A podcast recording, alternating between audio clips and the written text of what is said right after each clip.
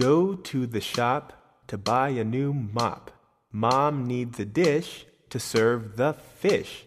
Put on your shorts, do some sports.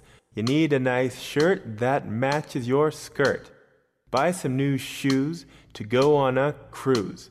Take the ship and go on a trip. I am hungry. I must eat. Give me peaches, give me meat. Let me have some tasty fish. This is my most favorite dish. And I want some ice cream too. Afterwards, I'll have some stew. I love peas, I love beans. Most of all, I love sardines. After such a heavy meal, please don't ask me how I feel.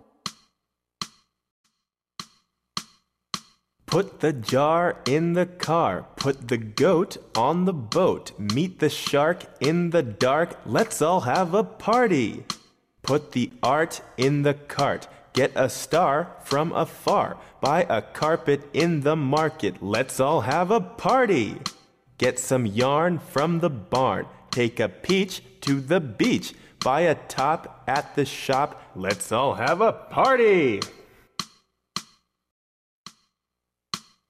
Elephant, elephant, all alone, waiting, waiting by the phone.